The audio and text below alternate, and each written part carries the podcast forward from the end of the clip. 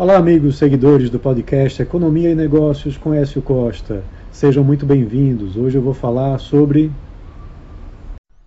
a dívida pública federal que caiu 1,08% em janeiro em relação a dezembro, mas aumentou 11,8% em relação a janeiro de 2023. O estoque da dívida foi de 6,52 trilhões de reais em dezembro de 2023 para 6,45 trilhões de reais em janeiro de 2024, mas era 5,77 trilhões de reais em janeiro do ano passado. A dívida pública é emitida pelo governo federal para financiar o déficit orçamentário, ou seja, para cobrir as despesas que superam a arrecadação com impostos, contribuições e outras receitas. O seu valor em relação ao PIB é analisado pelas agências de classificação de risco e influencia os juros praticados pelo país. A queda de 70,45 bilhões de reais de dezembro para janeiro ocorreu por conta dos juros maiores que o governo recebeu em relação ao que pagou aos seus devedores no mercado de títulos doméstico.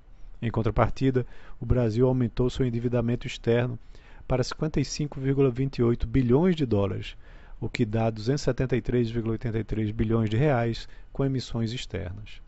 A dívida pública percentual em relação ao PIB encerrou 2023 em 74,34%, segundo o Banco Central. Novos dados sobre a dívida bruta do governo geral para o mês de janeiro, como é conhecido o indicador, serão divulgados pelo Banco Central em 7 de março desse ano.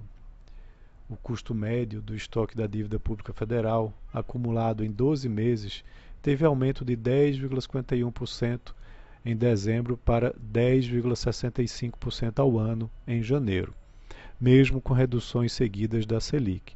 Espera-se que esse custo venha a cair com a redução da Selic ao longo de 2024. A manutenção da relação dívida-PIB em patamares aceitáveis é condição importante para que os juros possam cair mais no, Brasil e o rating do país na direção da retomada do grau de investimento aconteça. Para isso, é imprescindível a retomada dos superávites primários. Então é isso. Um abraço a todos e até a próxima.